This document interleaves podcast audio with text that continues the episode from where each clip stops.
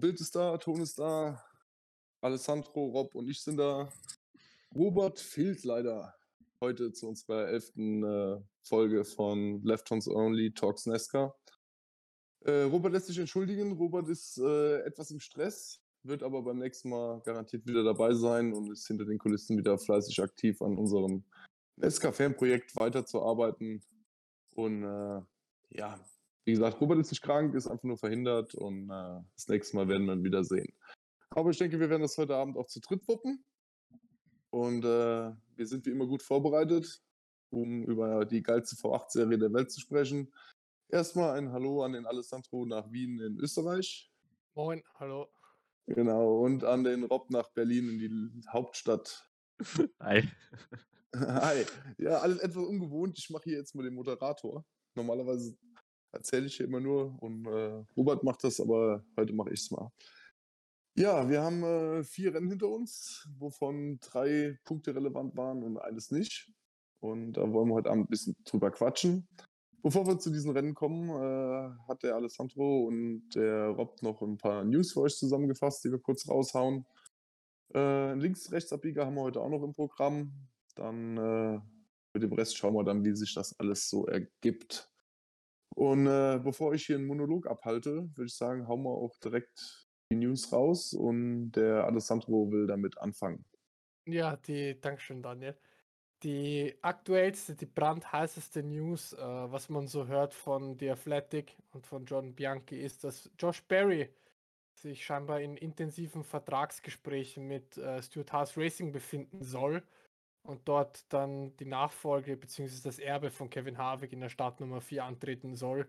Das sind aktuell die Gerüchte, das ist aktuell das, worüber in der NASCAR-Welt gesprochen wird. Noch ist nichts bestätigt, äh, weder von Barry noch von Stuart Haas Racing. Es ist aber, sagen wir so, es sieht sehr, sehr gut aus, äh, denn Josh Barry hat es vor kurzem einen Vertrag unterschrieben bei Kevin Harvick Incorporate, beziehungsweise bei der Managementfirma von Kevin Harvick.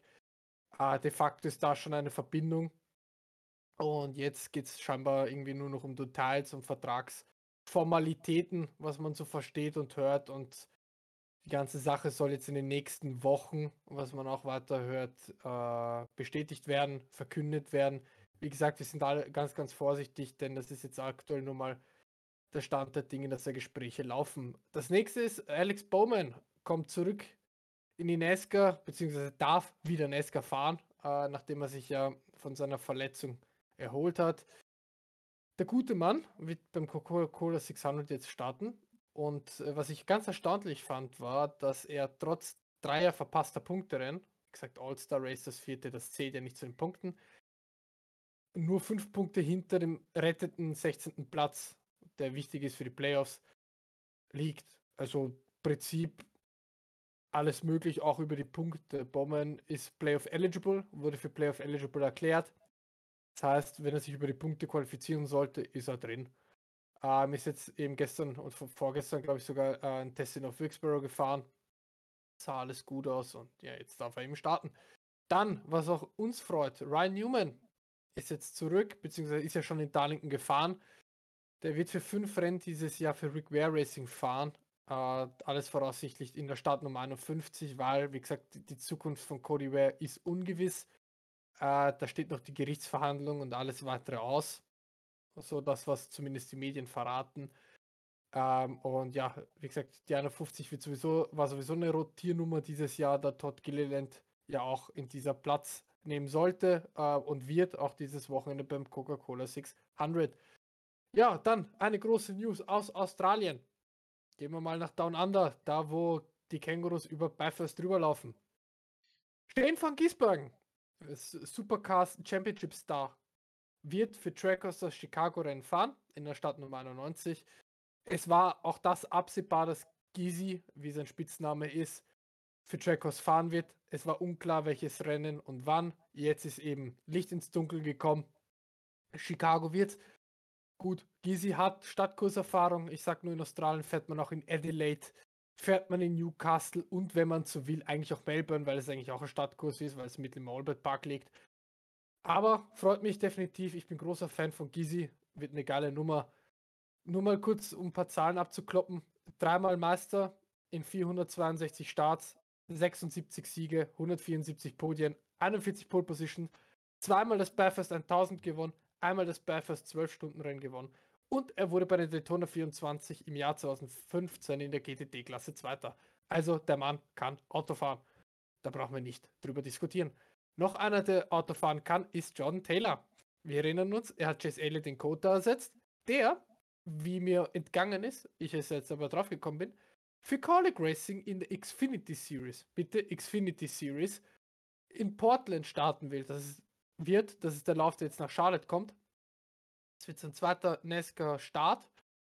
Und der gute Mann, der ja aus der IMSA bekannt ist und dort auch alles ziemlich gewonnen hat, was man gewinnen kann, ähm, hat unter dem Kosenamen oder dem Synonym Rodney Sandstorm sein erstes Ovaren in North Wilkesboro in der Cars Tour äh, abgeschlossen und ist da 20. geworden. Ist okay für eine Anstalt, finde ich su super solide. Ähm, sehr gut gemacht. Ähm, tatsächlich waren noch andere Fahrer in der Cars Tour unterwegs in North Wilkesboro und zwar in der Late Model Stock waren ein Chase Briscoe, der wurde 10. Kevin Harvick, der wurde 11. Ein Brett Keselowski, der wurde 12. Daniel Suarez, der wurde 15. Dale Jr., der wurde 16. Gut, der aber wir erwähnen ihn trotzdem. Und Ross Chastain, der wurde 19. Und dann gab es noch die ASA Stars National. Da wurde Byron 2., Elliott 3., Suarez 5. und Gregson 30. Gut, Gregson jetzt nicht so gut, aber der Rest halt schon. Und weiter geht's. Wir bleiben gleich bei Chevrolet. Ich habe gute Laune. Es geht schnell. Garage 56 hat angekündigt, dass ihr Le Mans Nesca beziehungsweise Nesca und Garage 56 bringen die, die Le Mans Spezifikation, das Le Mans Auto des Next Gen, äh, der, ne, des Next Gen Chassis nach Brands Hatch zum Euro Nesca Event. Das wird dort schon mal gezeigt, vorgestellt, beziehungsweise es wird, soll ich sagen, jo, ist halt da präsentiert. Äh, Freue ich mich schon riesig drauf, da ich ja sowieso rüberfliege und äh, bin echt gespannt, mal das Ding in Nähe zu sehen. Und ja, wird sicher eine coole Nummer, ich freue mich drauf. Ähm, und der nächsten Punkt, worauf ich mich auch ein bisschen drüber freue, ist, um ehrlich zu sein, geht um Thema Sicherheit. Und zwar nach dem Larsen-Unfall in Talladega, wir erinnern uns, wo es die, die, die Fahrgastzelle bzw. die Verstrebungen auf der Beifahrerseite so übel verbogen hat, hat Nesca reagiert hat das Larsen und Priest Auto mit ins RD Center genommen, alle Daten gecheckt, evaluiert, ausgemessen, whatever und so fort und ist drauf gekommen auf die Idee, wir brauchen Verstärkungen. Also wird an der Fahrgastzelle, an der Beifahrerseite, die, die seitlichen Rohre, die da so hochgehen, an sechs Punkten sollen die verstärkt werden. Der Punkt ist jetzt aber, dass Nesca nicht, also nicht nur die Teile dafür stellt, die zur Verstärkung dienen sollen, sondern es soll, wie ich von dem Tweet von Bob Pockrass entnehme, eine freiwillige Entscheidung sein. Das finde ich jetzt nicht so gut. Denn im Endeffekt, Nesca versucht alles für die Sicherheit und dann soll, wie gesagt, wenn man Bob Pockrass den Tweet von ihm so nehmen darf, eine freiwillige Entscheidung sein, ob man diese Verstärkungen ansetzen oder anschweißen will. Meiner Meinung nach soll es mandatory sein. Was ich aber auch lesen lässt, ist, dass die Teams scheinbar warten wollen, ob sie das wirklich durchführen. Denn Nesca hat gestern und noch heute, beziehungsweise ich glaube, ja, gestern und heute in Ohio in ihrer Crash Facility das Ganze nochmal getestet und ge geguckt, ob sie da nicht weitere Änderungen vornehmen wollen. Das heißt, es besteht ein Prozess und ein Prozess besteht auch bei nächsten Regelpunkten, den aber euch Rob vorstellen wird. Ja, Nesca werkelt mal wieder ein bisschen am Regelwerk, nicht nur in Punkten Sicherheit, auch sonstige Kleinigkeiten gibt es. Ich glaube, da müssen wir jetzt nicht in jedes zu kleine Detail eingehen, aber zum Beispiel wird das Feuerlöschsystem der Autos angepasst. Äh, neben dem Tankbereich wird jetzt auch der Motorraum abgedeckt. Klingt nach einer sinnvollen Sache. Da hatten wir ja gerade bei den Trucks letzte Saison mal ähm, ja, einen relativ äh, ja, spektakulären ja, Crash, der zum Glück relativ gut ausging. Also daher denke ich mal sinnvolle Regeländerungen. Ansonsten ja, sind so zwei, drei Sachen, die sind good to know. Ähm, bei den Super Speedways wird jetzt eine Regel geändert und zwar darf man jetzt auch während des Trainings und des Qualifyings die doppelt gelbe Linie nicht überfahren, beziehungsweise zumindest nicht in einer aktiven Runde überfahren. Ähm, ansonsten werden da ja, Rundenzeiten gestrichen, vereinfacht gesagt. Ähm, ja, ansonsten gibt es noch ein paar Änderungen, was äh, das Verhalten unter gelbe Flagge angeht und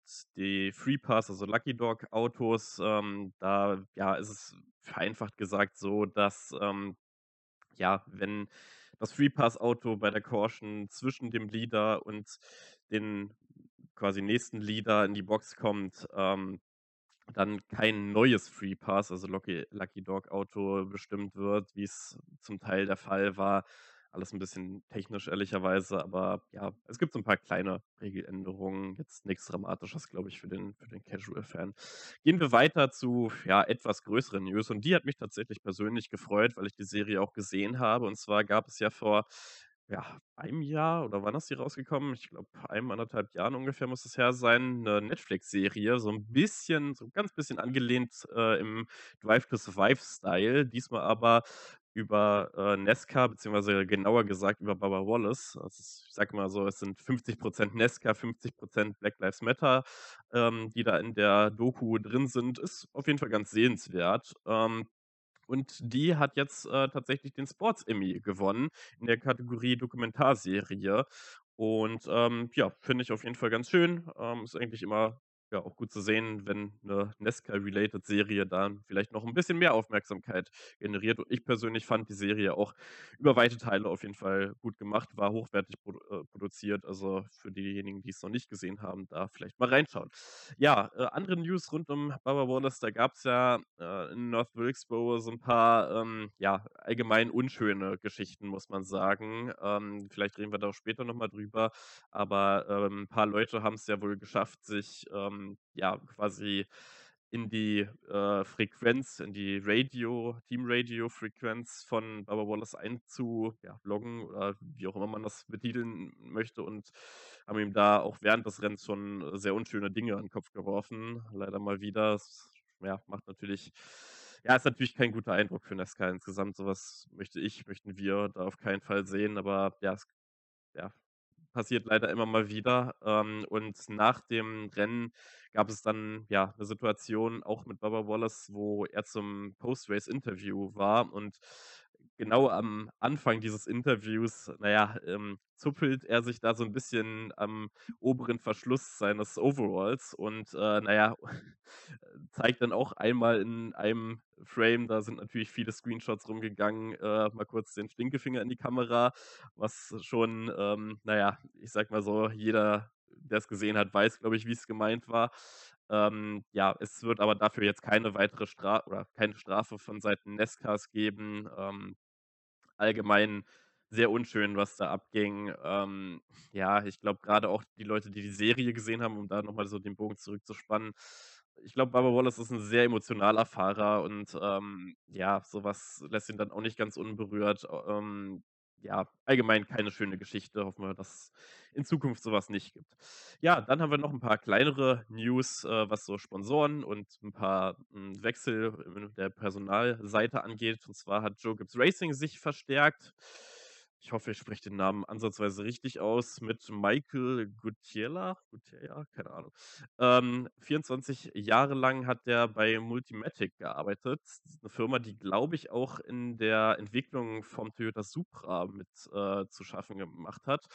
Ähm, war da zuletzt Vice President of Engineering äh, ähm, und RD und der wird jetzt als neuer Chief Operating Officer geholt.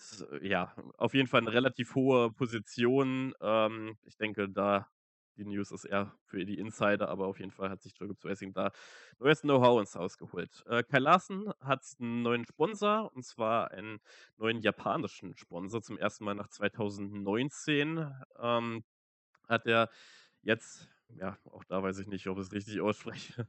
Äh, Jinja Ramen Bar ist jetzt ähm, der neue Sponsor, ist eine Restaurantkette und ähm, ja, wurde im Jahr 2000 gegründet, also gibt es auch schon ein bisschen länger. Und das Ziel an seiner Seite ist, die asiatische Community zu mobilisieren. Ist ja in der Stelle hört sich das nach einem ganz treffenden Sponsorship an. Und ansonsten wird am Sonntag, also ja, nur wenige Tage nachdem der Podcast hier online geht, natürlich ähm, ja, AFK Racing wohl ein Major, einen großen neuen Sponsor oder Partner besser gesagt ankündigen.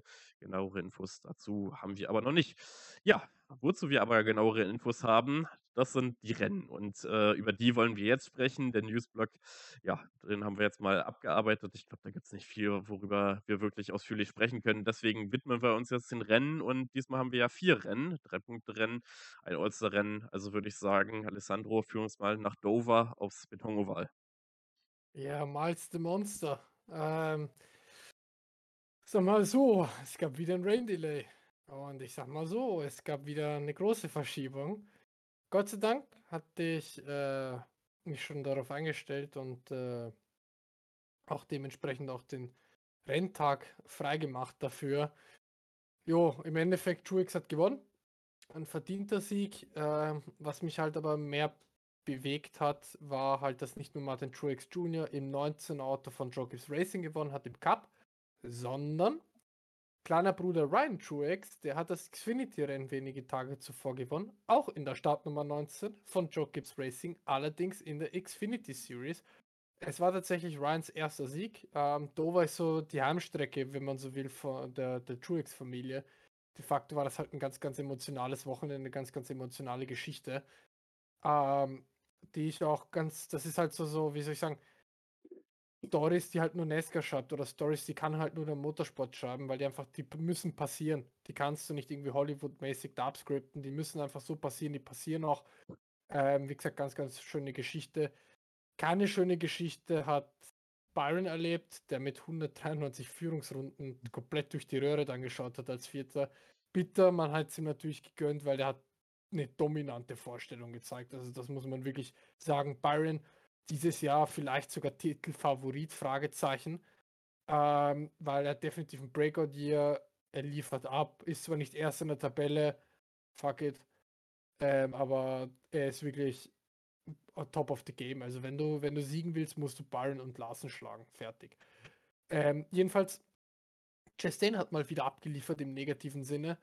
Es hat ziemlich keiner verstanden, warum man in Runde 80 plus, ich glaube, ein paar gequetschte Brandon Poole in der Startnummer 15 von Rick Ware Racing da abräumen muss bei den 400 Runden rein. Also ich glaube, er hat selber auch nicht verstanden. Also sorry, so. aber ich meine, damit hat er sich auch noch Larsen auf den Kicker geholt. Poole hat auch so einen Spruch ge gekloppt über äh, Chastain. Ähm, ja, also der macht da halt weit der Rüpel zu sein, Chastain, und ich fürchte, dass es ganz, ganz, ganz schlimm nach hinten losgehen wird für ihn, vor allem in den Playoffs. Ähm, aber was mich gefreut hat, ist, JJ Yale ist gefahren und er ist 28. geworden. Das heißt Top 30. So, das wollte ich nur mal erwähnt haben. Was mir nicht gefallen hat, war die Vorstellung von Logano. Also der ist ja gnadenlos untergegangen. So, ich glaube, so ein schlimmes Rennen. Ich glaube, der war zeitweise fünf oder sechs Runden zurück. Ja. Ähm, so ein schlimmes Rennen habe ich von Logano noch nie erlebt. Also nicht, dass ich mich jetzt auf die schnell erinnern könnte.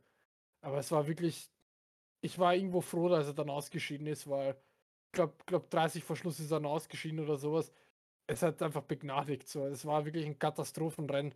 Äh, da, ist, da hat wirklich nicht nur nichts funktioniert, hat so ausgesehen, als würden die zum ersten Mal Nesca fahren. Also, ja, aber wo ein Tal ist, ist auch ein Berg auf der anderen Seite und das hat sich dann später gezeigt. Ne? Deswegen, äh, ich würde sagen, Dover, was habt ihr von Dover? Wie fandet ihr es? Ja, lass mich Daniel mal ein bisschen reden. Hat ich, ich, ich habe heute noch nicht so viel gesagt. Ich erzähle aber was zu Dover. Äh, was mir aufgefallen ist, es war viel grün. Ja. Es, war, es war wenig gelb, das meiste des Rennens lief unter grün und es war zu keiner Zeit irgendwie langweilig. Das Rennen war immer spannungsgeladen und da die, wir sind ja jetzt im, am 1. Mai, ähm, die anderen Rennen noch nicht gelaufen sind, war das bis zu dem Datum das beste Rennen, was wir dieses Jahr gesehen haben.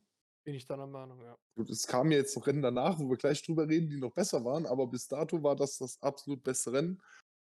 Und äh, das Package des Autos hat einwandfrei funktioniert.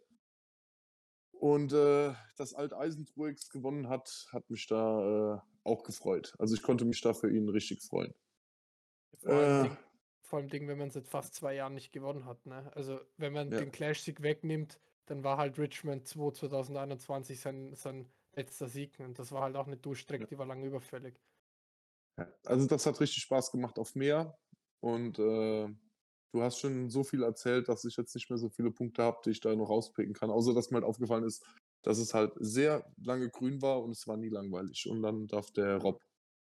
Ja, also allgemein muss ich ganz ehrlich sagen, ich habe mich ziemlich auf den Podcast gefreut, weil mir eigentlich alle Rennen, die wir in dem Monat jetzt hatten, mir persönlich sehr, sehr gut gefallen haben oder zumindest irgendwie in einem Aspekt sehr, sehr positiv waren. Das war ein richtig toller Monat. Da ja, hat man Dover schon fast wieder vergessen jetzt, aber das war auch ein richtig, richtig gutes Rennen. Das hatte alles, das hatte trotz der Overtime am Ende einen verdienten Sieger, was immer schön zu sehen ist. Ähm, ja, ähm, das Einzige, ja, ich hätte gern gesehen, was, was mit Kyle Larson gegangen wäre, weil äh, der hat sich so stark nach vorne gefahren. Der hat schon in der ersten Kurve vom Rennen hat er schon Three White Moves ganz außen gemacht, wo sich keiner hingetraut hat.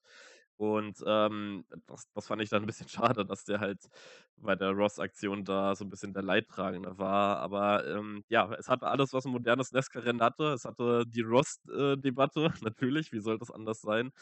Ähm, nee, war rundum wirklich ein, ein schönes Rennen und hat auf jeden Fall Spaß auf, auf mehr gemacht. Das, das kann man auf jeden Fall sagen. Also, ja. Ja, was, was Larsen halt auch äh, Qualifying komplett dominiert. In Dover. Also der war, der, das war der Mann, der man hätte schlagen müssen an dem Wochenende und dann wird er halt da von gechustained. Ja. Und dann war es dann war's, dann war's halt rum. Ja, ja, gut. Will noch einer was, will noch einer was zum Rennen sagen? Nö, eigentlich nicht. Also wie gesagt, das war, fand ich auch ein sehr, sehr gutes Rennen. War wirklich auch eines der besseren Dover-Rennen, muss man sagen. Also, was mir halt aber aufgefallen ist, dieses Jahr häufen sich so ein bisschen die Overtimes. Habt ihr das auch mal mit, habt ihr auch da mal, Sie sagen, die Bemerkung gemacht? Also dieses Jahr, dieses Jahr irgendwie scheint das Jahr der Overtimes zu werden. Da müssen ja. wir mal nachgucken, wie viele wir ja schon hatten. Also, ich, also, ich glaube vier, wenn ich jetzt schnell abzähle, müsste ich glaube ich vier. Von 14 Rennen? Ja, ist okay. Ich weiß, also ich weiß nicht. Äh, das Ding ist, wenn man, wenn man gerade auch Xfinity und Trucks äh, mitschaut, da kommt der im Cup immer vor, als wenn es da nie welche gäbe, weil in Xfinity ja. und Trucks gibt es einfach nicht bei jedem Rennen Overtime. Oder eine ist ja schon wenig. Meistens gibt es zwei oder drei. Ähm, ja, weiß ich nicht. Also ich persönlich finde es jetzt nicht so extrem. Also ja, es, es gab aber schon ein paar, ja. Das stimmt schon. Nee, genau. es ist nur, nur, das, was mir so mal aufgefallen ist, dass dieses Jahr sich das irgendwie häufiger wirkt als letztes Jahr. Kann natürlich einfach der Schadensander ein bisschen trübt. Aber ja, genau. Und Nesca, Nes, Nesca versorgt uns ja jedes Wochenende mit einem schönen Rennen. Und dann sind wir im 7. Mai und da drin hat der Rob getickert. Deswegen ja. bekommt der Rob auch jetzt das Wort und darf sich über das Rennen äußern. Habe ich mich sehr drüber gefreut, dass ich wieder den Ticker für Kansas hatte. Damit habe ich ja im letzten Jahr tatsächlich genau mit dem Rennen angefangen. Und ich muss persönlich auch sagen, Kansas ist mittlerweile, glaube ich, meine Lieblingsstrecke geworden, zumindest von den anderthalb Meilen Ovale, weil diese Strecke macht so unfassbar viel Spaß. Man hat wirklich die ganze Zeit geiles Racing, die ganze Zeit Three Wide, man kann da Slide-Jobs machen, man kann, du hast da alles, du hast Reifen, die irgendwann zumindest ein bisschen abbauen, dann hast du die Leute, die wirklich mit ihrem fahrerischen Talent da Millimeter genau an der Wand lang fahren oder es eben auch ein bisschen übertreiben. Ähm, gut, das führt dann natürlich auch dazu, dass sie mal ein paar äh, Single-Car-Spins hatten, äh, zum Beispiel wie der von Amy Roller relativ spät, der sich da am, am Exit von Turn 2 weggedreht hat. Ähm, gab auch noch ein paar andere, aber rundum, ja, fand ich, das war ein richtig erfrischendes anderthalb Meilen äh, Ovalrennen. Ich finde, die könnten von mir aus sollen sie vier, vier, fünf, sechs Mal pro Saison nach Kansas gehen, das ist mir egal. Das Rennen macht einfach Spaß. Ähm, ja, da hatten wir Danny Hamlin, der den ersten Saisonsieg gefeiert hat. Ähm, er hat ja schon in seinem Podcast angekündigt, dass so rund ums Kansas-Rennen wohl die Zeit kommen wird, wo er denkt, dass äh, die Elf sehr stark wird. Er hat nicht gelogen, muss man sagen. Seitdem äh, haben die Ergebnisse gepasst und da war auch schon der erste Saisonsieg. War ja nicht, äh, nicht unverdient, ähm, hatte aber so eine, ja, für manche zumindest, gerade auch in der Twitter-Bubble, hat das so ein gewisses Geschmäckle gehabt, wie man so schön sagt. Ähm, es gab natürlich auch hier wieder einen sehr, sehr spannenden Zweikampf zwischen Hamlin und Larsen am Ende. Larsen sah lange Zeit äh, aus, als wenn er den Sieg einfahren könnte. Der ja, ähm, der Abstand zwischen den beiden wurde aber in den letzten Runden immer kleiner und immer kleiner und in der allerletzten Runde hat dann Hamlin nochmal einen Run, nachdem er zuvor schon hinter einem Überrundeten, ich weiß gar nicht mehr, wer es war, äh, so ein bisschen stecken geblieben ist. Ähm, da sah es schon kurzzeitig danach aus, dass er den Angriff setzen kann. Hat zu dem Zeitpunkt nicht geklappt. Er hat es dann in der letzten Runde gemacht und ähm, ja, da gab es halt eine kleine Berührung zwischen Larsen und Hamlin, äh, die natürlich jetzt vor allem viele Larsen-Fans äh, ja, verärgert hat. Ähm, ich kann so ein bisschen beide Lager verstehen. Ich glaube, das war hartes Racing für den Sieg. Ähm, ja, ich glaube, mich findet man ja sonst auch eher im Chevrolet-Lager, aber ich denke, das war schon okay und auch Larsen wirkte da jetzt nicht so super ähm, ja, angefressen. Die beiden sind ja auch äh, jetzt abseits der Strecke ganz gut befreundet, was man so hört. Ich glaube, Hamlin hat ihm ja sogar schon öfter seinen Privatjet geliehen, um da zu den Dirt Tracks zu, zu fliegen und alles. Ja, also äh, es hatte auch das Rennen, ich wiederhole mich so ein bisschen, aber auch das Rennen hatte irgendwo alles, was man haben möchte. Einfach geile Action die ganze Zeit. Ein, ja, vielleicht ein bisschen kontroverses Finish, auf jeden Fall ein sehr, sehr spannendes Finish bis in die letzte Runde. Man wusste wirklich nicht, wer es äh, am Ende macht. Barbara Wallace, über den haben wir vorhin auch schon gesprochen, ähm, hat ja im letzten Jahr ähm, das Playoff-Rennen in Kansas gewonnen, sah auch hier wieder sehr, sehr gut aus, eigentlich über die ganze Zeit, ist am Ende Vierter geworden, sehr verdient. Ähm, ich habe allgemein das Gefühl, dass alle Toyota, beziehungsweise jetzt auch 2311, so langsam so, ja, nochmal eine Schippe raufgelegt haben in den letzten Rennen. Also das Speed war auf jeden Fall da, ja, etwas besser. Joey Logano konnte sich so ein bisschen recovern mit einem sechsten Platz, war jetzt nicht sonderlich auffällig, allerdings ja, wenn wir über das nächste Rennen reden, da war es dann wieder nicht ganz so gut. Ansonsten hatten wir noch Kurt Busch als Experten äh, am Mikrofon. Ähm, der hat meiner Meinung nach wieder einen sehr, sehr guten Job gemacht. Ein paar Leute haben sich da wieder ja, ein bisschen drüber aufgeregt, dass er ein bisschen zu sehr die Toyota-Brille aufhatte. Fand ich jetzt nicht unbedingt. Ich denke mal, wenn man in so einem Team angestellt ist, dann ist das auch vollkommen okay. Und der hat jetzt nichts irgendwie sonderlich explizites gesagt. Ich finde, Emotionen am, am Mikrofon ist genau das, was wir brauchen. Ähm, ja, und äh, für Alessandros Statistik haben wir natürlich noch, dass JJ Yaley auf Platz 23 gefinisht ist, was natürlich ja ein überragendes Ergebnis war. Und ja, allgemein fand ich ein sehr spaßiges Kansas-Rennen damit abrundet. Aber Alessandro, wie, wie fandest du es denn? Du warst wahrscheinlich begeistert vom, vom Yaley-Finish. Ja, tatsächlich war ich auch da wieder auf die Highlights beschränkt, weil ich an dem Wochenende in Valencia war mit der Oronesca. Ähm, und nicht nur war es dein Jubiläum tatsächlich, ähm, also dein ganzes Jubiläum, sondern mein Papa hat an dem Sonntag Geburtstag. Alles Gute nochmal an Papa. Ähm, ne, jedenfalls, also ich würde ich würd gleich die Frage in den Raum werfen, ähm, war das Kansas Finish das Beste, was wir dieses Jahr gesehen haben? Ich würde sagen, ja. Also wie gesagt, also Kansas das Ende, wenn man sich die letzten paar Runden noch gibt, äh, das 1-5er-Paket, das ja, wie soll ich sagen, hochgelobt wird jetzt, äh, das funktioniert. Es funktioniert noch besser in Kansas, wenn man so ein Finish hat. Klar, die Kontroverse jetzt vielleicht, war das jetzt die feine englische Art, wie Hamlin das gemacht hat? Nee, weil es gab einen Kontakt, Larsen ist in der Wand gelandet oder hatte den Wandkontakt. Aber das war halt Racing im gewissen Punkt. Und irgendwie scheint Kansas eine, eine Toyota 2311 Strecke zu werden mit Next Gen Chassis. Letztes Jahr ja der Sweep der 2311 Jungs. Dieses Jahr gewinnt Hamlin, ist halt Owner auf 2311 oder Teil-Owner. Ich würde jetzt böse Zungen würden behaupten, dass das Playoff-Rennen auch an den 2311 Auto geht oder zumindest jemanden, der damit was zu tun hat. Ähm, nee, aber wirklich, das, das Toyota ist wirklich stark geworden. Jetzt in, in Dover und Kansas waren sie sehr, sehr stark und äh, ich denke mal, dass sich das über die Saison hinwegziehen wird. Gerade über die, die, die 1-5er muss man definitiv, glaube ich, mit den, denen rechnen.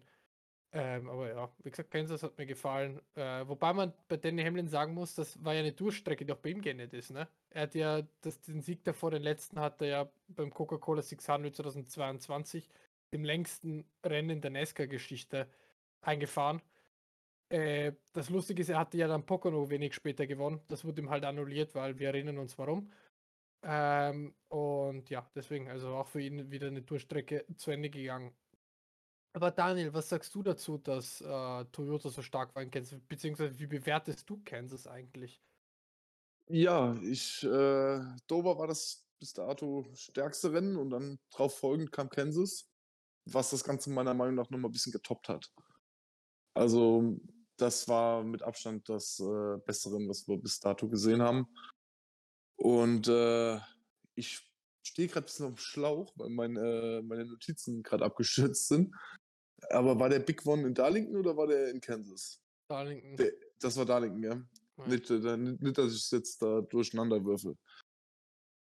Ja, ihr habt schon so viel erzählt. Wenn man als Letztes an so ein Rennen drankommt, dann äh, bleibt einem nicht so viel dazu zu sagen, außer dass ich sehr entertained war und äh, es mir das Ganze viel Spaß gemacht hat. Und den Rest habt ihr eigentlich schon vorweggenommen.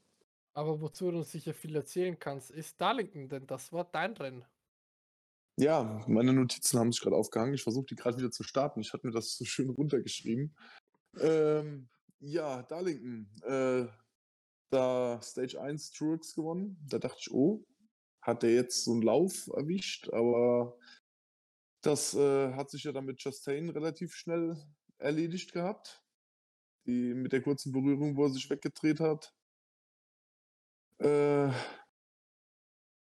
ja, mein Faden ist weg. Ja, also äh, wir heben den mal auf. Wir, wir fangen wir an. Also genau, in Newmans, Newmans erstes Rennen im Next-Gen-Auto genau, das ist- war das. Ja, mach du mal. Ist eben, also Newmans erstes Rennen im Next-Gen-Auto. Äh, ich glaube, das ist nicht ins Ziel gekommen am Ende leider, aber das war aber eh klar. Aber sorry, ich will jetzt Rick Ware Racing nicht nahe treten. Es ist halt aber kein Material, mit dem du was reißen wirst. Ja. So. Äh, Byrons dritter Saisonsieg, der war aber auch sehr, sehr emotional, weil nicht nur war es am Muttertag, sondern wie er bekannt gegeben hat, ist sein Opa wenige Tage zuvor verstorben. Da möchten wir nochmal Beileid ausschicken an die Byron-Familie, unser Mitgefühl in diesen Momenten. Und Kevin Harvick ist tatsächlich Zweiter geworden äh, in Darlington, ähm, nachdem er ja im Big One am Ende drin war oder in dieser Massenkarambolage la Darlington. Äh, ja, auch starkes Ergebnis, starkes Finish für Harvick. Chastain hat natürlich wieder ein bisschen für, für Ärger gesorgt, würde ich nicht fast sagen, weil bei der, beim Kampf um Stage 2 war ja Chastain, glaube ich, hinter Suarez, den er hätte überrunden können. Truex ist aufgeschlossen, Truex hat sich weggedreht, Chastain hat nichts falsch gemacht. Später aber mit Logano die Situation würde ich als Rennunfall bewerten. Ich meine, Logano kann nirgendwo hin, weil er ist schon an der Wand, aber Chast ich nehme mal an, Chastain hat sich einfach verschätzt. Ich nehme mal an, dass Chastain auf den, den, den Abstand bzw. die Distanz, wie breit Loganos Auto wirklich ist, ein bisschen fehlgeschätzt hat. Passiert bei so einem Restart, ist schon ein paar Mal passiert in Darlington. Diesmal würde ich ihm keine böse Absicht unterstellen. Und ja, Chastain und Larsen kollidieren aber sechs Runden vor Schluss. Wer ist jetzt schuld? Wem gibt man die Schuld daran? Wer ist der böse Bube? Wer hat den schwarzen Peter? Ich nehme mal an, dass das noch eine Geschichte haben wird dieses Jahr. Ich glaube nicht, dass sie das letzte Wort gesprochen haben. Das kann noch ordentlich scheppern. Ähm, und Karl Edwards war auch als Experte, wie ich das noch in Erinnerung habe, in der, glaube zweiten Stage war er, glaube ich, als Experte mit dem Buff.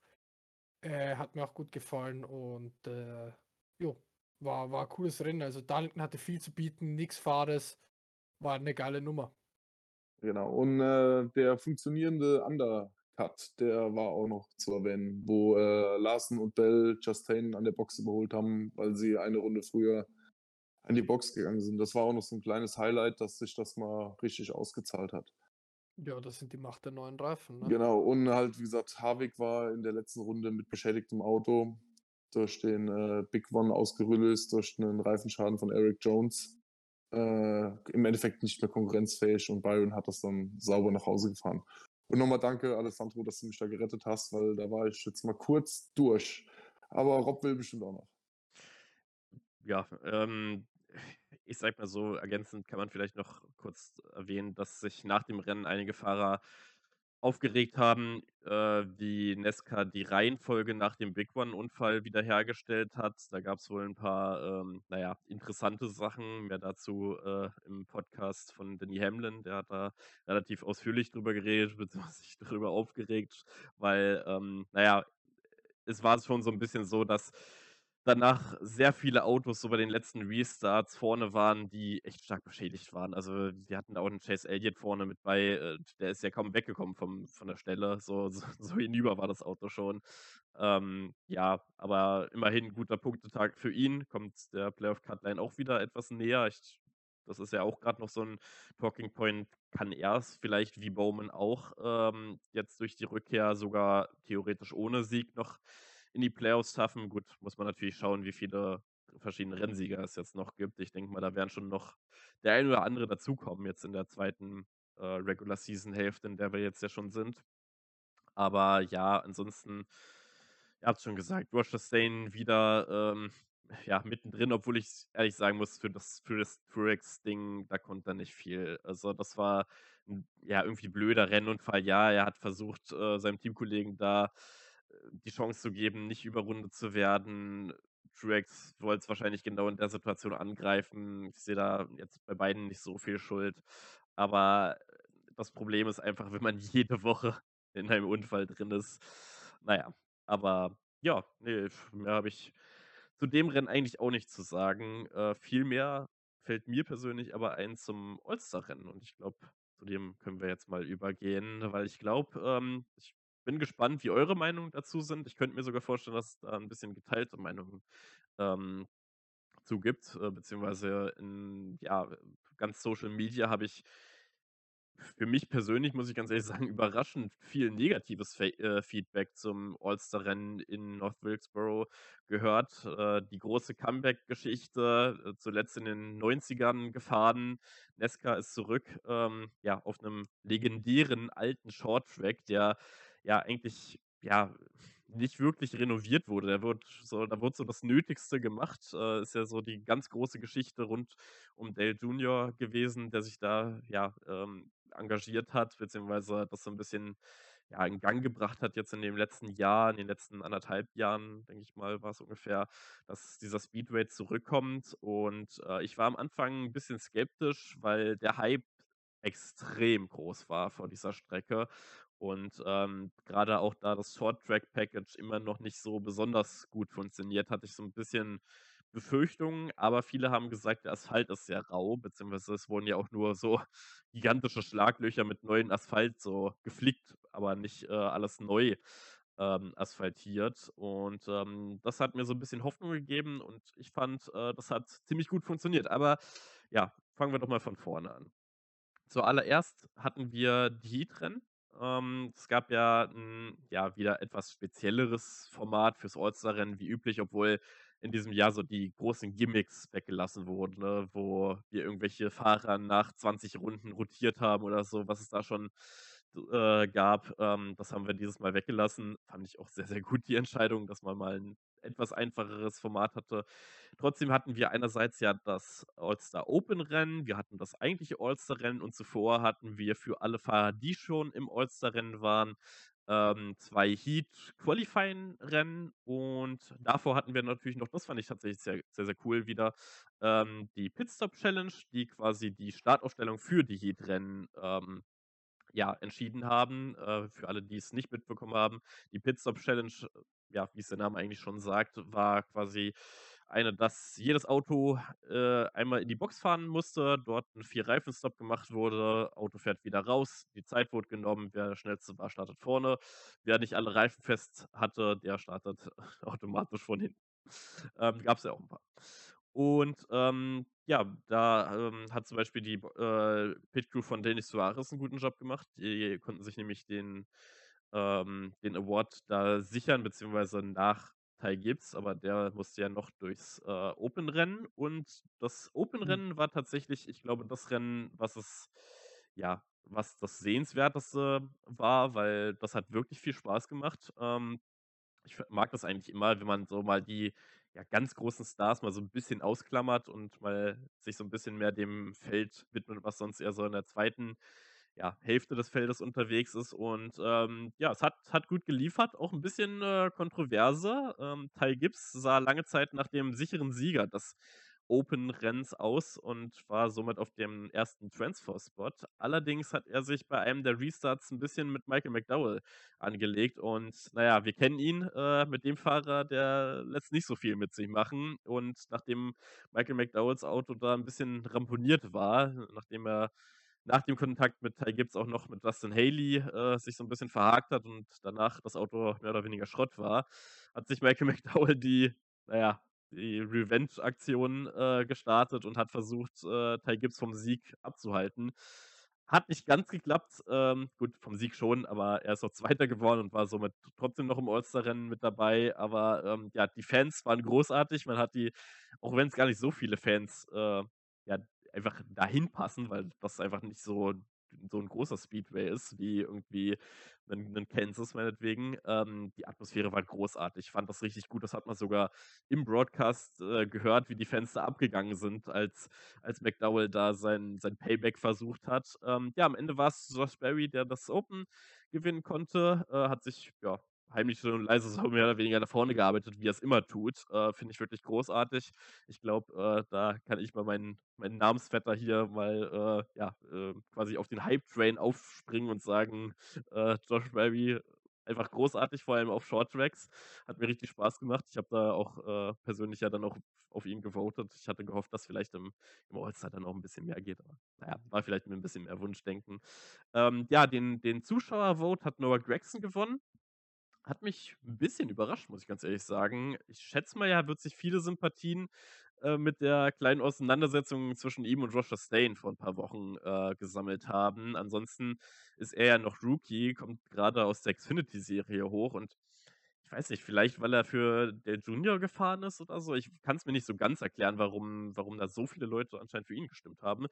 War natürlich ein bisschen äh, ja, suboptimal für ihn, dass er in dem Rennen durch eine Misskalkulation schon mal die, die Boxenmauer in Turn 1 mitgenommen hat und das Auto schon mehr oder weniger aus Schrott war. Aber naja, äh, trotzdem ganz coole Geschichte. Ja, ähm, kommen wir mal so Richtung dem eigentlichen Ortsrennen davor können wir noch kurz erwähnen, dass bei dem einen Heatrennen zum ersten Mal die Regenreifen auch im Cup ähm, zum Einsatz kamen. Ähm, war tatsächlich ganz interessant, weil die Regenreifen tatsächlich schneller waren als die Slickreifen. Was daran wohl lag, ähm, auch da kann ich nochmal an den Podcast mit Danny Hamlin äh, erinnern. Der erklärt das nämlich da sehr ausführlich, fast eine halbe Stunde lang äh, dass die Regenreifen wohl eine weichere Gummimischung haben. Und man kennt das ja zum Beispiel aus der Formel 1.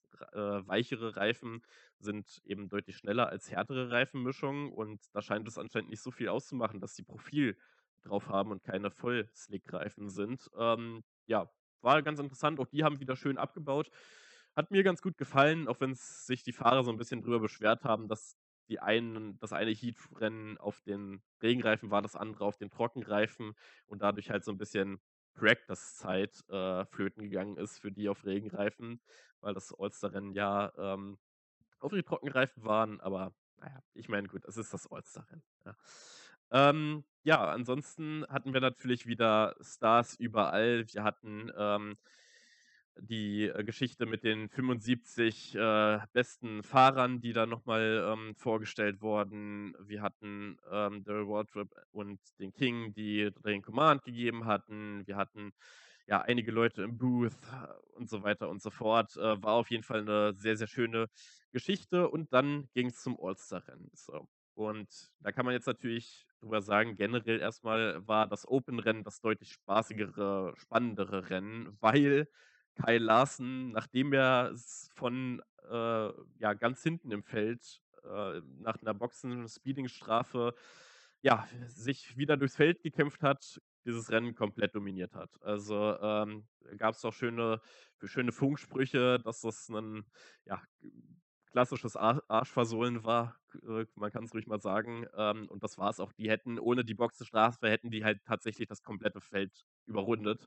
Ähm, die haben da das perfekte Setup getroffen. Kai Larsen dazu einfach, der ist einfach ein Biest auf, auf solchen Strecken. Ähm, da zahlt sich wahrscheinlich einfach so seine ganze Fahrpraxis aus, ähm, die er auf den ganzen Short Tracks äh, bzw. Dirt Tracks so sammelt. Ähm, gut, wir hatten jetzt auch natürlich die Diskussion rund um Alex Bowman, der sich eben bei genau sowas verletzt hat, aber naja, es scheint eben doch irgendwo äh, was zu bringen. Äh, er hat ja auch gesagt, er sitzt äh, so gut wie gar nicht im Simulator, sondern fährt hauptsächlich irgendwas. Hauptsache er fährt. Ähm, ja, hat auf jeden Fall super funktioniert. Er hat 145 Runden lang geführt von den 200, ähm, hat am Ende über vier Sekunden Vorsprung und ähm, ja, ist ähm, einer der wenigen Fahrer, der ähm, zumindest, beziehungsweise ich glaube, der einzige jetzt im aktiven Feld, der drei All-Star-Rennen auf drei verschiedenen Strecken gewonnen hat, äh, beziehungsweise glaube ich sogar allgemein der einzige. Ähm, ansonsten, ja, ist er gleichgezogen mit Dale Earnhardt Senior und Jeff Gordon, was die All-Star-Siege ähm, angeht. Und ja, ähm, ansonsten, was dem Rennen vielleicht so ein bisschen gefehlt hat, und ich mag das eigentlich nicht, das zu sagen, weil ich sonst kein großer Fan bin, aber so eine Caution, sagen wir mal so 30, 40 Runden vor Schluss, hätte dem Rennen ganz gut getan. Da wäre noch mal ein bisschen Spannung reingekommen. Ich denke trotzdem nicht, solange ihn keiner gedragt hätte, hätte Kai Larsen das Ding gewonnen. Aber ähm, mich stört so ein bisschen daran, dass gerade alle darauf rumhacken, dass Kai Larsen das Ding so dominiert hat und das Rennen ansonsten so langweilig war. Ja, er hat dominiert, ähm, auch verdient. Ich meine, er war an dem Tag einfach der Beste, man muss es so sagen. Aber wir hatten dann dahinter auch großartiges Racing und vor allem die Atmosphäre war das, was mir so viel Spaß gemacht hat. Also ich hoffe, dass äh, North Wilkesboro nächstes Jahr wieder in irgendeiner Form im Kalender drin ist. Aber ja, mit der Meinung, äh, oder da bin ich gespannt, was ihr dazu meint. Und ja, Daniel, erzähl du mal. Äh, ich glaube, du hast nicht alles gesehen, aber vielleicht doch ein paar Eindrücke, die du, die du uns sagen kannst. Ja, wir waren, äh, äh Alessandro und ich waren ja auf dem 24-Stunden-Rennen und dementsprechend war ich Donners, äh, sonntags auch äh, relativ durch. Ich habe das Open noch gesehen und habe dann noch so ein bisschen die Pre-Race-Show oder die Vorkommend äh, Vorbesprechung von dem eigentlichen Hauptrennen noch erlebt, noch ein paar Twitter-Tweets abgesetzt und dann bin ich gnadenlos eingeschlafen. Habe am nächsten Tag die Nesca-App geöffnet und habe geguckt, wer gewonnen hat. Deswegen, ich kann euch zu dem Rennen äh, nichts sagen, gar nichts. Null. Ich habe es nicht gesehen, ich habe auch die Highlights noch nicht gesehen. Ähm, ich sage mal, wir suchten das immer so hart und dann ist das All-Star-Rennen jetzt so ein Rennen, wo ich jetzt nicht so meine 100% Fokus drauf lege, sondern wenn ich dann mal einschlafe oder vor allen Dingen mit, mit dem 24-Stunden-Rennen einen Tag vorher. Äh, ich kann nichts dazu sagen und äh, ich weiß nicht, Alessandro, hast du es noch gesuchtet oder? Ja, ich habe es äh, in der Wiederholung habe ich es mitbekommen. Ähm, was mich aber viel mehr interessiert hat, weil jo, das All-Star-Rennen, das wäre, ich bin halt der Meinung, wer es gewinnt, der gewinnt. Fertig, da, da drehe ich mich um und schlafe weiter, weil das All-Star-Rennen halt für mich keine Relevanz hat in dem Sinne. Ähm, was mich aber leider bedrückt hat, war, dass JJ Yale im, im Open-Rennen ausgeschieden ist. das fand ich schade. Aber ja, was mich halt ähm, auch wegen dem Fan ein bisschen gewundert hat, dass der Allman-Digger nicht reingevotet wurde. Ich meine, zumal er auch Publikumsliebling ist immer ein gern gesehener Fahrer ist. Ähm, ja, wie gesagt, wie sie Gregson da gewotet haben, keine Ahnung. ist halt so, fertig. Ähm, aber ja, ich bin deiner Meinung, äh, Rob Josh Berry auch ein super Job, Teil gibt es sehr gut gewesen. Die Pit Crew von Teil gibt es sehr gut gewesen. Ähm, waren, waren auch zwei verdiente Transfers, meiner Meinung nach. Also die zwei haben sich auch verdient.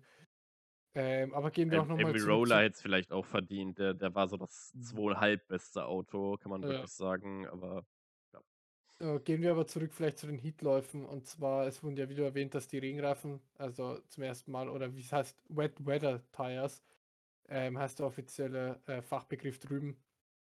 Blaney meinte zum Beispiel, weil die Resonanz war durchgehend eigentlich positiv, wie der Reifen sich verhalten hat. Blaney meinte, uh, let us go in the wet, give us a shot. Elliot meinte kurz und knapp, Tire fällt fine. Also es hat sich gut angefühlt, der Reifen. Hamlin meinte, encourage that Goodyear can build a tire that is really fast to start and falls off. Das heißt, er hat sich über die Entwicklung des Reifens während der Fahrt gefreut, dass, dass es nicht so eine, so eine Slick-Reifen-Geschichte wie in Martinsville wird, die ewig hält, sondern eine wirklich, wo du aufpassen musst, was du tust mit dem Regenreifen. Und Larsen meinte, dass, äh, oder beziehungsweise war auch positiv gestimmt, ist halt aber noch zögerlich, ob das zum Beispiel ein Reifenwert, den man beispielshaft in, in Phoenix einsetzen könnte, ähm, weil es ja auch ein Einmal-Oval ist. Gut, Phoenix und Regenwahrscheinlichkeit ist verhältnismäßig zu teils anderen Strecken sehr gering. Dennoch kann es passieren. Es gab ja schon mal ein Rainout-Rennen. Äh, ich glaube, das hat dann Dale Jr. gewonnen vor ein paar Jahren, wenn ich mich nicht täusche. Ähm, aber, aber ja, also wie gesagt, die Regenreifen, schon beim Truckrennen in Martinsville, wenn ihr euch erinnert, war die Resonanz ja schon gut von den Cup-Piloten, die im Truck mitgefahren sind.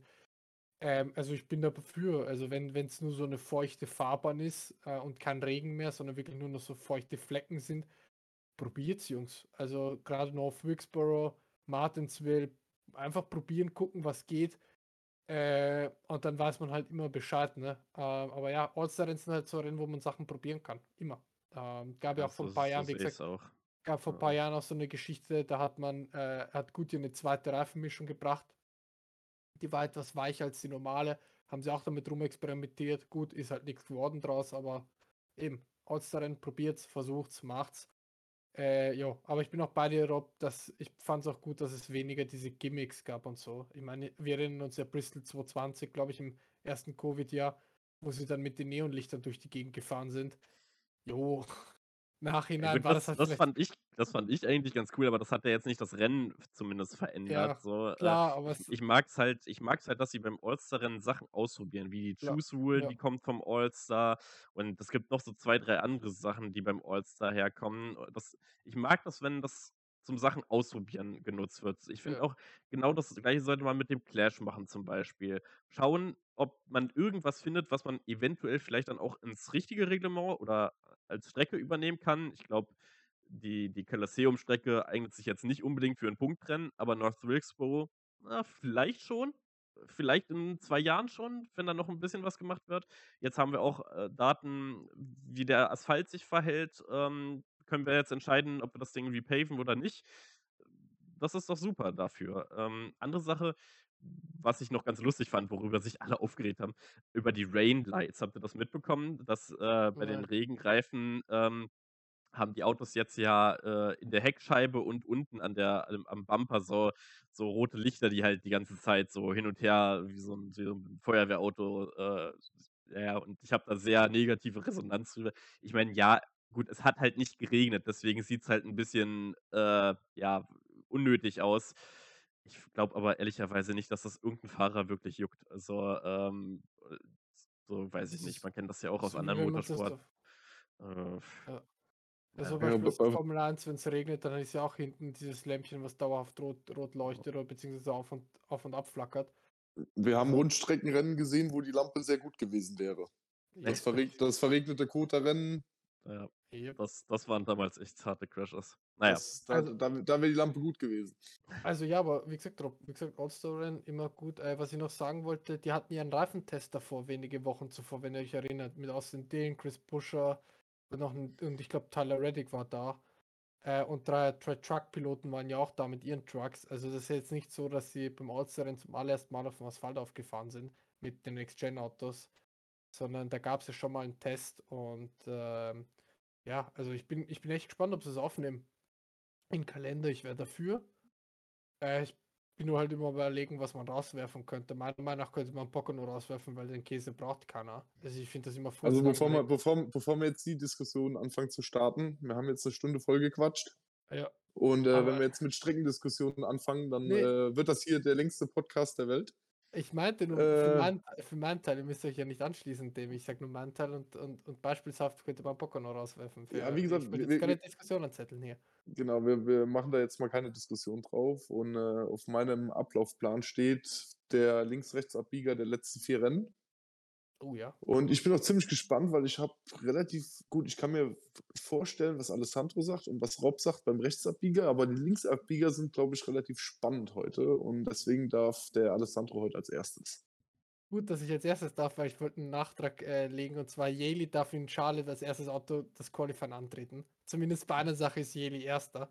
Ja. Äh, ja, ich bin mittlerweile ein bisschen so ein Fan von ihm. Ja, okay. Nee, beim jedenfalls nächsten Mal, beim nächsten Podcast shoppe ich dir so einen Yaley Hype Train in die Ecke. Ja, Mhm. jedenfalls äh, Linksabbieger für mich war Baba Wallace. Ähm, einfach weil man vierter in Kansas, fünfter in Darlington, zweiter beim All-Star Race. Super Vorstellung gemacht. Ich finde, er hat es auch mal verdient. Er wird immer so ein bisschen auch abgewatscht. Ähm, medial manchmal auch so, ja, dass er nicht so performt, wie es müsste mit dem 2311 Chassis, äh, Material und so. Ich finde, Wallace hast du gut gemacht, die letzten vier Rennen. Chapeau, du bist der Linksabbieger für mich diese Woche. So, Daniel, Mein Linksabbieger ähm, wäre halt rausgestochen, das ist Byron. Ja. Das ist klar, klar der Linksabbieger, der eigentlich nicht zur Diskussion steht. Und äh, deswegen Byron, weil es offensichtlich ist. Ja, ich nehme Teamkollegen von, von Byron und ich nehme Kai Larsen. Ähm, ja, hat das All-Star-Rennen gewonnen, war in allen anderen drei Rennen, die wir jetzt in der Folge hatten, äh, ja sehr, sehr knapp am Sieg dran oder auf dem Weg dahin, zumindest um den Sieg zu kämpfen. Äh, ja, ist dann immer ähm, in Zwischenfälle verwickelt worden. Ob das jetzt seine Schuld war oder nicht, sei mal dahingestellt. Aber äh, ich fand, das waren hervorragende äh, Vorstellungen, die er da geleistet hat. Und ähm, ich glaube, dass Kai Larsen ein sehr, sehr guter Fahrer ist. Das äh, muss er niemandem mehr beweisen. Ich denke mal, ähm, ja, wenn das so weitergeht, ich meine, man stelle sich jetzt mal vor, der hätte zwei, drei Siege mehr jetzt geholt, dann würden wir jetzt schon drüber reden, dass wir eine Saison hätten wie vor zwei Jahren, wo er mit Dominanz wirklich Meister geworden ist. Ähm, ganz da sehe ich ihn vielleicht noch nicht, aber in diesem Monat gibt es für mich persönlich keinen anderen Namen als, als Kai Larsen da, als Linksabbieger. Ja, da sind wir mal bei drei unterschiedlichen Linksabbieger. Ich glaube, das ist auch neu, oder? Ja. Jetzt kommt aber dreimal der gleiche. Ich glaube, ja, ich glaube, das sind wir schnell, Äh, zu, schnell durch Okay. beim Rechtsabbieger. Just Rob. Rob, Rob darf zuerst. Ja, ich schließe mich Alessandro an. Ist, ich habe ich hab sogar überlegt, irgend, irgendwen anders zu nehmen. Man könnte vielleicht einen, einen Ty Gibbs da nennen, weil er sich mit McDowell angelegt hat, aber das ist mir zu, zu wenig. Ganz ehrlich, Josh Chastain, bis auf am All-Star ist er wieder mittendrin statt nur dabei, räumt weiter die Leute ab. Äh, ja, dass ich jetzt sogar schon Cliff Daniels, ich meine, darüber kann man jetzt auch reden, äh, wie angebracht dieser Hilfeschrei da war, aber so an Chevrolet wendet, dass äh, der dauernd die Hendrick Motorsports Jungs abräumt, jetzt schon zum dritten Mal oder was er gesagt hat. Ja, es ist, es ist einfach, es ist eine Spur zu viel. Ähm, und jetzt, ich glaube, im All-Star-Rennen hat er sich ja auch sehr zurückgenommen. Da war er eigentlich gar nicht zu sehen, da war aber auch nicht vorne zu sehen, muss man dafür sagen. Ich bin sehr gespannt, wie sich das jetzt in den nächsten Wochen entwickelt. Ähm, jetzt gab es ja da wohl ernstere Gespräche, hat ja auch Justin Marks, also der ähm, ja, Teamchef quasi ähm, von Trackhouse äh, gesagt, dass es da ernste Gespräche gab. Ich bin mal gespannt. Ich finde, Ross sollte immer noch ein sehr aggressiver Fahrer sein. Aber ja, es so unnötige Sachen einfach früh in der ersten Stage zu wrecken, J- äh, der Yaley, äh, sorry, Brandon Poole beim Überrunden. Äh, das, das bringt niemandem was. Und das weiß er auch selber. Aber ja, Alessandro, kannst du ja auch noch ein bisschen mehr ausführen, was du noch was hast.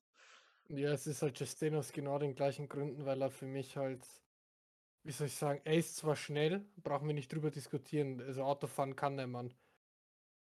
Aber es ist halt genau das, was du sagst, dieses ein Shit zu viel. Es ist dieses eine etwas zu viel, was, was dann halt im Endeffekt äh, dafür sorgt, dass er nicht positiv, sondern negativ in den Schlagzeilen steht, weil er es halt übertreibt. Ähm, kann man jetzt sagen, dass es die Cup-Erfahrung ist, die ihm fehlt? Nee, das würde ich jetzt nicht sagen.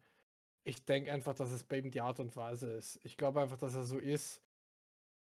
Er sollte es aber schnell ablegen, weil wenn dann halt ein Cliff Daniels darüber marschiert zu Chevy und sagt, hey Jungs, pass auf, das geht so nicht weiter mit ihm. Also auf die Art halt. Und auch Justin Mark schon ernstere Gespräche an, andeutet, dann ist irgendwas. Also entweder, ich nehme mal an, entweder Chastain lernt sich zu beruhigen und auch mal ein Rennen gehen zu lassen, dass halt mal bei einem Rennen zweiter oder dritter wird, dafür die Punkte mitnimmt und nicht das Auto kurz und klein fährt. Ähm, oder ich denke, das könnten ganz kurze Playoff dieses Jahr führen werden, weil der eine oder andere sagt, ja, upsi, Martinsville fällt mir das Gaspedal auf den Boden. Ne? Ähm, also, ja, wie gesagt, also Chastain, bitte versuch irgendwie dich zu beruhigen, weil Autofahren kannst du, aber racken musst du halt nicht jeden auf, auf und du musst doch nicht auf jede Position auf Teufel komm raus machen. Das, das bringt niemandem was. Daniel. Ich schließe mich an. Ich nehme auch Chastain. Aber nicht, weil der die Leute wreckt oder weil der aggressiv fährt oder sonst was, sondern wie er sich darstellt. Das stört mich so ein bisschen. Dieses äh, ständige Entschuldigen und entweder da- dann, dann soll er es einfach bleiben lassen. Soll er es nicht machen, so unnötige Aktionen und die ganze Zeit Leute berühren, dann braucht er sich auch nicht ständig zu entschuldigen. Oder er soll halt voll auf das Bad Boy-Image gehen, weil ganz unerfolgreich ist er mit seiner Tour ja nicht. Ja. Der smartet die Leute, also der ist jetzt in der, in der Vorrunde, ist das schon ziemlich outsmarten, wie, wie er es macht. Er hat zwar noch kein Rennen gewonnen, aber punktetechnisch ist er weit vorne. Ist er erster. Ähm, erster.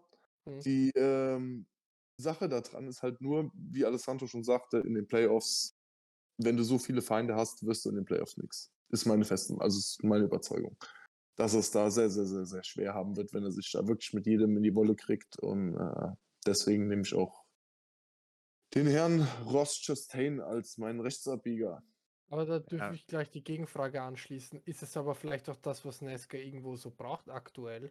Nein, der, der, der Typ ist Gold wert. Der Typ ist Nee, Gold wert, warte, warte, lass, mich die Frage. Frage, lass mich die Frage fertig formulieren. Es ist, ist Chastain ein Typ, den Nesca gerade aktuell in dieser Medienzeit, wo alles ja politisch eisbefreundlich und korrekt sein muss, ähm, ist es vielleicht ein Typ, den die Nesca braucht, wieder so einen richtigen alten Oldschool Bad Boy, der einfach sagt, okay, dann räume ich den halt ab, entschuldige mich im Nachhinein, im Nachhinein, aber habe trotzdem quasi das gewonnen, weil auf der Strecke hatte ich das bessere Ergebnis und nicht der andere. Oder ist es so, dass halt Chastain, wie gesagt, so sagt, okay, nee, das ist jetzt nicht mehr Bad Boy, das ist einfach, du bist ein Idiot und äh, räumst die Leute einfach absichtlich ab. So, wo, was ist es jetzt, das eine oder das andere?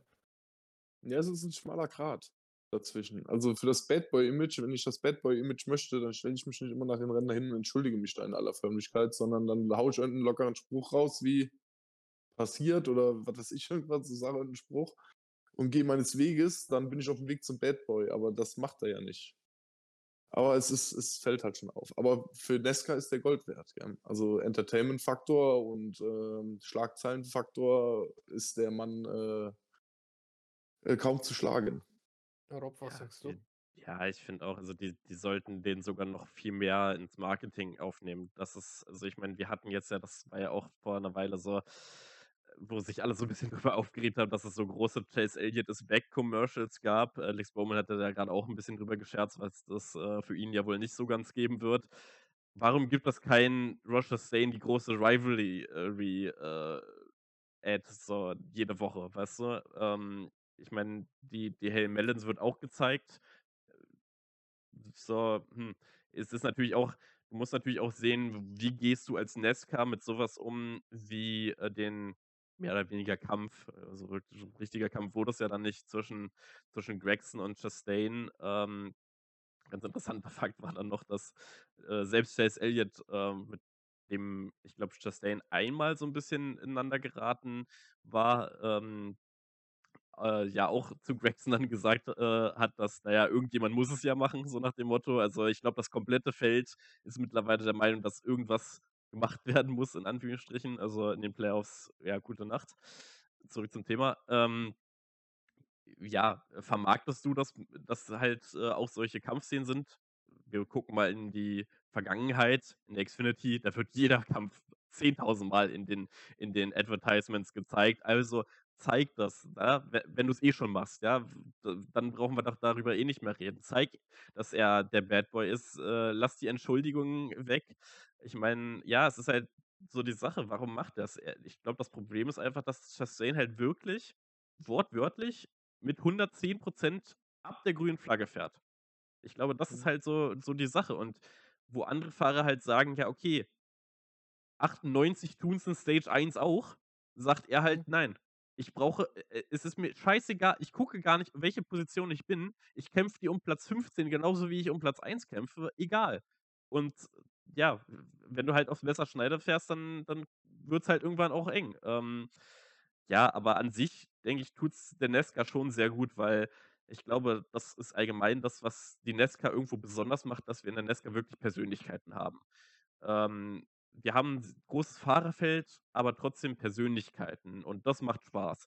So, du findest sehr, äh, sehr einfach, wenn du so ein bisschen, ganz bisschen in der Materie drin bist, findest du Fahrer, wo du sagst, okay, so mit denen seinen Ansichten, das passt. Äh, Gerade auch heutzutage werden immer mehr Fahrer, die auch wirklich äh, öffentlich sprechen, wie jetzt auch einen Hamlin mit seinem Podcast, der jetzt wirklich jede Woche für, für Wellen schlägt. Ähm, und das sind eben nicht nur die, die Analysten oder Ex-Fahrer wie ein Dale Junior, die den großen Einfluss haben, sondern immer mehr auch die aktiven Fahrer. Immer mehr haben einen Podcast. Gut, jetzt sagen auch einige nach der Hamlin-Strafe, dass sie keinen Podcast mehr machen. Egal.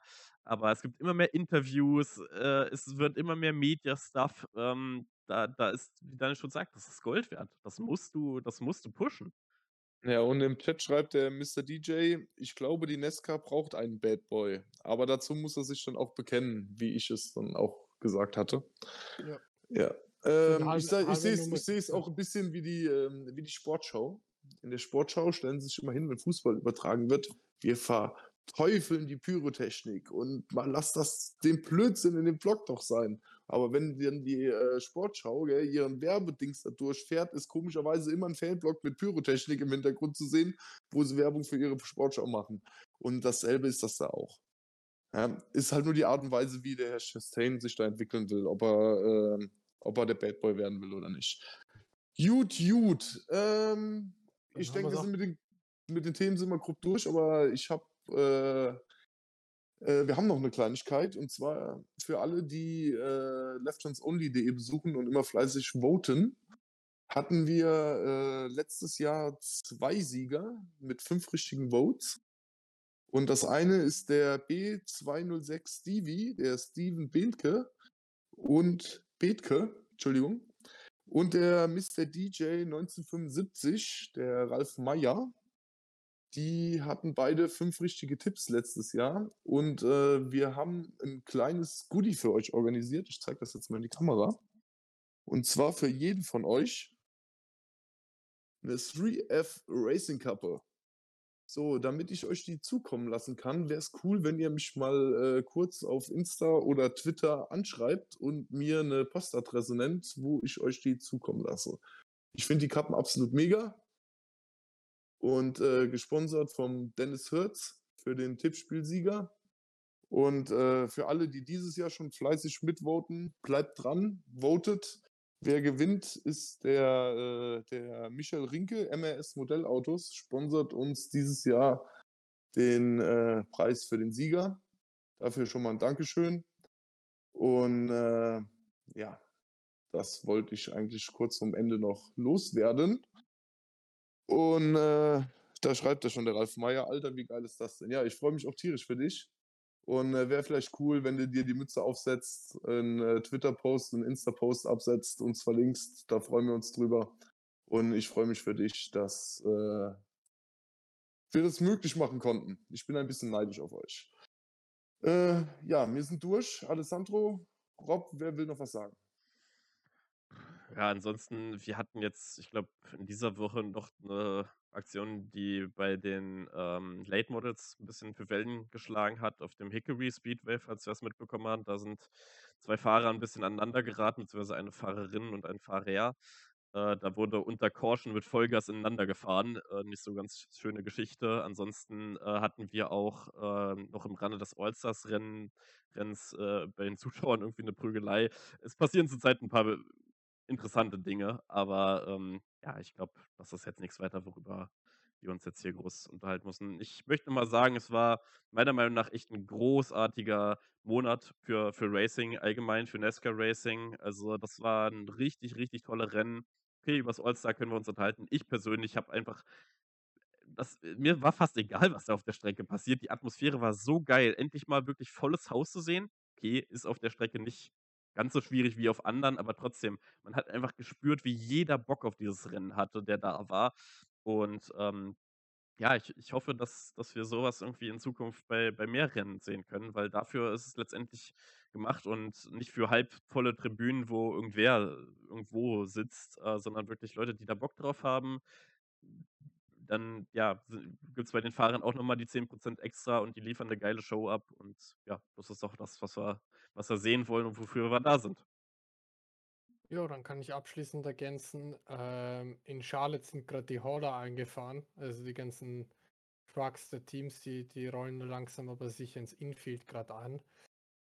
Und langsam aber sicher wollen wir auch, glaube ich, die Folge beenden. Der Forscherbericht erscheint am Freitag diesmal, äh, Freitagmorgen.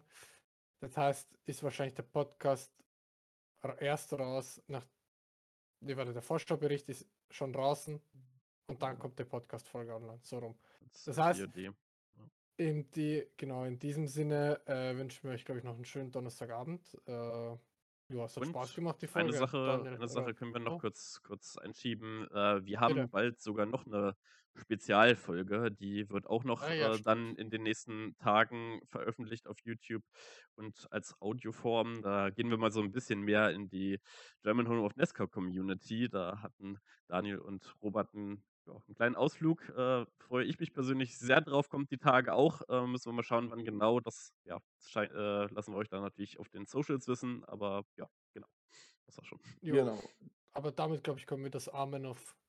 Der Kai, der, der, der. Kai kann es kaum erwarten, dass wir es online stellen. Ja, Ähm, genau. ja, kommt, kommt, kommt. Wie gesagt, wir machen das hier alles in unserer Freizeit, ehrenamtlich und äh, dann dauern manche Sachen auch mal etwas länger. Äh, bitten wir zu entschuldigen, aber ich hoffe, ihr habt Spaß damit. Wir haben auf jeden Fall den Spaß. Wir sind durch. Äh, ja, wir lesen uns beim äh, in Charlotte am Sonntag. Sonntag auf Montagnacht. Montag, Gott sei Dank, Feiertag. Dann können wir das Rennen genießen. Ja, die Community lebt vom Mitmachen, liked, retweetet und äh, wir freuen uns über jeden Like und über Anerkennung für das, was wir hier machen. Freuen wir uns und wenn ihr Kritik habt, dürft ihr die auch gerne loswerden. Nehmen wir auch an. Solange alles sachlich und cool bleibt, sind wir dafür alles offen. Ich wünsche euch einen schönen Abend. Danke, dass ihr dabei wart. Alessandro, Rob, danke und damit sind Danke wir auch. raus. Ciao. Ciao, ciao.